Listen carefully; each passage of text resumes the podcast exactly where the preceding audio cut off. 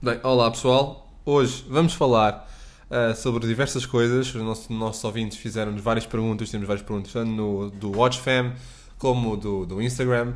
Uh, vai ser totalmente focado no que vocês nos perguntaram e disseram para falar. Por isso, fiquem por aí e espero que gostem. Não vamos falar do Ômega? Não. Dedicámos 5 podcasts a falar do Ômega, não conseguimos. E vamos começar agora.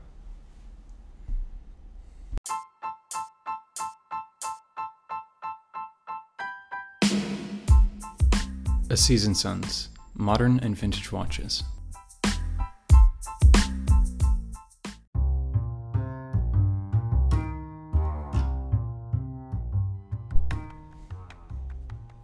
Bem, William, bora lá, vamos começar pelo, pelo Instagram. A primeira pergunta de, de tens que dizer de quem é e qual é a pergunta. Primeira pergunta é da Watch Garage. Do André, é? Do André. É.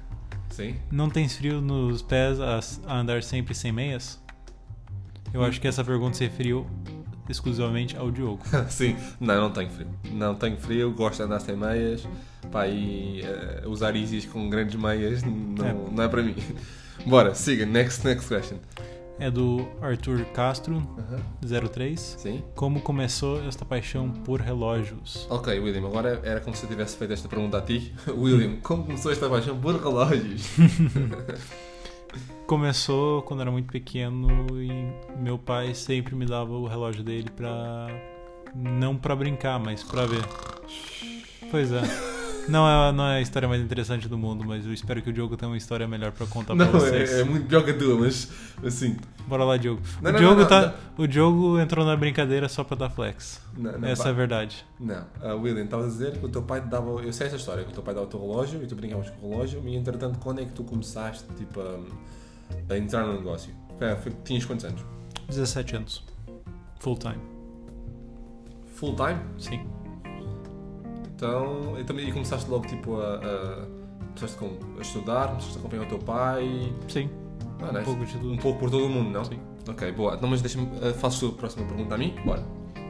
Não vai dizer como é que começou essa paixão por relógio, Diogo? Uh, a minha mãe comprou-me um. um flick flag na altura e depois, passados uns anos, o meu pai emprestou-me um Navy Timer. Está feito.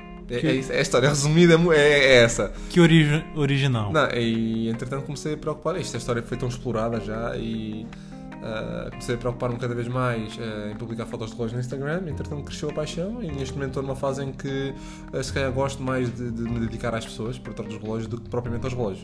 Ah, pronto. Acho que, bem, acho que nunca resumi tão bem esta história, juro. Ne- next question. Next question. Do Ar- é outra pergunta do Uhum. Previsões para a Basel World em 2020. Ah, nós tínhamos uma, uma pergunta parecida no WatchFam, acho que foi do Bruno, do Bruno Candeias também. A previsões para Basileia 2020. É Assim, a Basileia 2020 este ano vai ser juntamente com o SIHH, ah, vai ser uma semana antes. Ah, há muita gente que não concorda, há muita gente que concorda. Ah, para os jornalistas é capaz de ser pesado a nível económico. Ninguém Tá reclamou, só o Diogo reclamou disso. Porra, a falar com o Marco Borrachino e ele disse-me partilhava a mesma ideia que eu. Ah, assim, previsões. Eu da, da- é assim, vamos falar da Rolex. É Assim, não é possível uma pessoa dar uma previsão da Rolex Sim, porque eles não há como. são completamente imprevisíveis. É mesmo? Acho, São extremamente previsíveis, mas ao mesmo tempo são extremamente imprevisíveis. Sim, imagina, se fosse uma daquelas questões que ok, a marca tem vindo a, a construir o caminho e vai resultar numa- num certo modelo. Não, é que não, não se nota nada disso. Se fosse, talvez possamos ter um. Não acredito que saia o Coke este ano, sinceramente. Acho que é muitas novidades Sim. num curto espaço de tempo. Sim, eu acho que vai ser um ano. Eu, eu acho que vai ser um ano muito calmo para a Rolex. Eu acho que já fizeram muitas novidades, lançaram muitos modelos novos recentemente. E eu acho que eles vão dar uma freada, talvez mudar umas cores, talvez isso, mas Eu- eu, acho que não vai ter grandes novidades. Eu acho que vão existir mais marcas, assim, muitas marcas saíram de, de Baselworld, vão existir mais marcas a fazerem relógios com braceletes eh, integradas na caixa. Acho que isso vai ser um. Vai ser algo que está está a vir cada vez mais Aposta fácil. É aposta fácil, o mostrador azul, né? É. Que Ah, original. Mas também depois vemos outra coisa que é muitas marcas a lançarem os seus, seus relógios ah, agora em janeiro, que era na altura em que era o SHH, não é? Mas é uma questão de vermos assim, va- vamos ver o que é que, no que é que isto dá. William, Próxima pergunta. estás a rir muito sobre a próxima pergunta. Sim. Ok, ah, sou eu, sou eu a fazer a pergunta. Ok. Sim, é, eu tentando. Ok. Diogo Qual- tem que colaborar também. Epa. Qual a percepção pública social ter, de ter e usar um relógio em Portugal em 2020? Esta pergunta é do underscore Diogo V. Bora, William. Qual é que é a percepção pública social ter um relógio? Tu nem, tu nem notas, né? Tu passas na rua tipo. Pois, eu, tipo, eu não sou. Eu não sou a pergunta, a pessoa indicada para fazer essa pergunta. Mas eu acho que em termos gerais, no mundo todo, acho que ter um relógio está na moda e como qualquer coisa na moda, como, como um hoodie, há pessoas que vão ter querer muito bons hoodies e há outras pessoas que vão usar um hoodie Tu és normal. daquelas pessoas que gostam de ter um dia normal ou muito uso disso? E hoodies eu gosto mais barato para sobrar, sobrar dinheiro pro, pros relógios. Para os relógios muito bons, né? Bem, ah, é assim, a percepção pública social ter e usar um relógio. É assim, isto é extremamente relativo, mas eu acho que cada vez mais é apelativo para os jovens, depois também depende da idade, dos demo- demographics. Ah, acho que depende muito do grupo social onde, onde, onde nos inserimos. E acho que dentro das camadas jovens, acho que eu vejo isto a crescer. Vejo cada vez mais pessoas jovens a aderirem, não, não, não como nós, à parte entusiasta, mas a usarem relógio. Vejo bastantes pessoas a, a- a usarem os relógios mais simples, o que é bom. Eu acho que estão na moda também, no, nos, nos influencers, tanto os cantores, Sim. em alta no momento, estão todos a usar relógio. E a qualidade dos relógios tem, tem melhorado aí bastante. Aí, isso influencia bastante. Basta, basta dar uma pesquisada e Ed Sheeran Watch. Vocês vão ver o que é Ah, é, ele é Uma colecionador de, coleção de, de Patek Philippe. Sim. E, E Rolex e tudo. Sim, é como o John Mayer. E Ellen DeGeneres são pessoas completamente mainstream que estão ajudando a. Oh, ok. Agora, agora, agora a pergunta. ah, ok, agora é, és tu que fazes a pergunta. Uma discussão sobre filosofia de colecionador. Só Rolex, só divers, só vintage, só coloridos. Eu acho, eu acho que uma pessoa pode ter cada um desses segmentos ou pode ter todos ao mesmo tempo, não é? Eu acho que se me perguntarem ok, o que é que se calhar é mais viável em termos de investimento, porra, isso é um bocado óbvio, né? Mas com dinheiro, você tem dinheiro limitado. Você tem 200 mil para gastar em relógios e você nunca poderá vendê-los.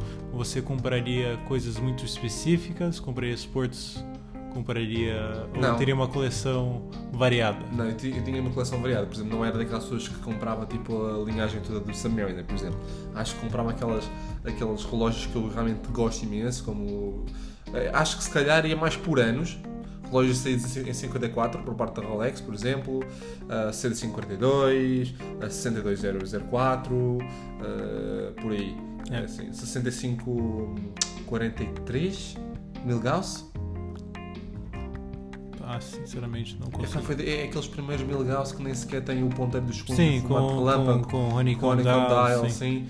É. Talvez um. Pá, se- ah, co- Pera, mas por 200, 200 mil euros não, não dava muito, né? Só dava um, se calhar dois Se- ou três relógios. Pra você, pra você talvez. Eu tentava, tentava ter um, um relógio de cada estilo. Finalizando. E tu? E tu, William?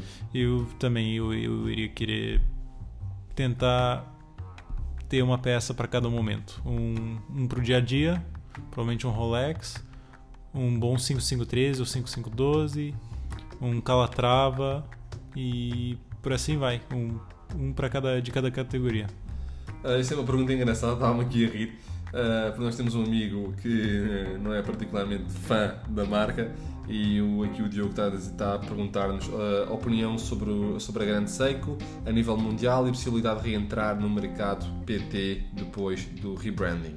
Achas que é fácil? Achas que não é fácil? Achas que vai acontecer? Achas que vai acontecer? Qual é a tua opinião? Eu acho que é dificílimo. É, uma, é muito difícil a Grand Seiko entrar no mercado europeu. Eles podem entrar, tudo pode acontecer, mas é muito difícil mudar a percepção das pessoas. Isso não é um plano para seis meses, isso é um plano para dez anos que eles têm que fazer. Oh, capa. Eu acho que vai ser complicado. Eu acho que ter uma marca dessas cá em Portugal é necessário desenvolvê-la. Sim, Ah, eu e- acho que também outra coisa que teria que fazer é mudar.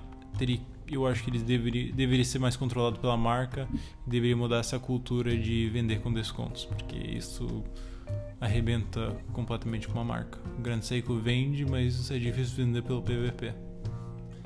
Uh, agora passando agora para, para, o, para o Watch Fam, uh, temos algumas perguntas do Watch Fam. O Dominique está a dizer o tal debate da Rolex, é mais uma vez aquele debate em que em que eu acho que sinceramente já dedicámos demasiado tempo ao debate. Acho que há demasiadas pessoas. Ah, debate. Pois, Rolex, eu é, rei, Rolex é rei e acabou. Eu- Cara, se bem extremista. Ah, mas eu acho que sinceramente não há grande debate. Eu acho que as pessoas se preocupam um pouco demasiado ah, sobre o, qual é que é o âmbito das pessoas comprarem Rolex. Acho que as pessoas se preocupam demasiado com os motivos das outras pessoas para comprarem um relógio e o motivo de darem um preço tão grande e o porquê. E, e parece que lançamos sempre, parece que estamos aqui sempre a tentar encontrar a falha e não realmente uma justificação. Estás a perceber? Não, mas no PVP eu acho que Rolex ainda mantém grande value for money. Principalmente abaixo dos 10 mil euros. São quase imbatíveis. Em Sim. termos de qualidade. Como é que é isto? Você- e- Assim, eu também acho, eu acho é que a nível de a especulação de mercado e o market price, acho que muitas vezes isso leva as pessoas a, a perguntar porquê. Mas porquê? Porque existe, uma, existe uma, uma procura, um mercado, lá está o mercado é que faz os preços, tu simplesmente, como costumas dizer, Sim, porque Rolex, Rolex, Rolex é rei. Ale- Rolex não é só relógio, é uma marca. Próxima pergunta. Seguindo. Faça uma avaliação geral do mercado e do valor dos relógios se acham que vão subir ou descer os preços. Uma pergunta do, do Nuno. Nuno o que é que tu achas, William?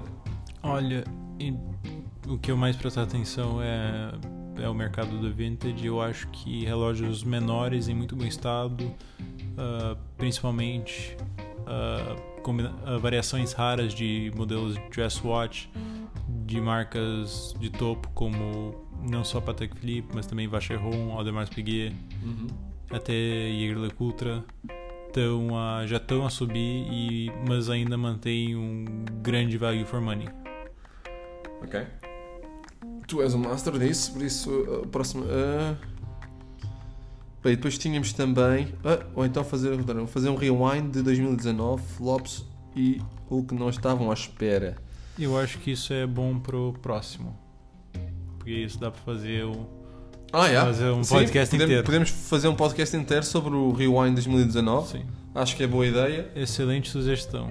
Por isso, pessoal, obrigado pelas vossas perguntas. Nós tínhamos mais temas para discutir, mas não queremos tornar isto demasiado grande. Ah, obrigado a todos por nos estarem a ouvir. Pá, espero que tenham gostado. Ah, gostamos de basear estes podcasts na, na opinião das pessoas e no que as pessoas pedem. Por isso, pá, obrigado mais uma vez, vais. Por favor, partilhem e subscrevam o nosso podcast. Nós, a próxima semana, vamos lançar outro. William, queres dizer mais alguma coisa para fecharmos? Até a próxima. Boa, até à próxima.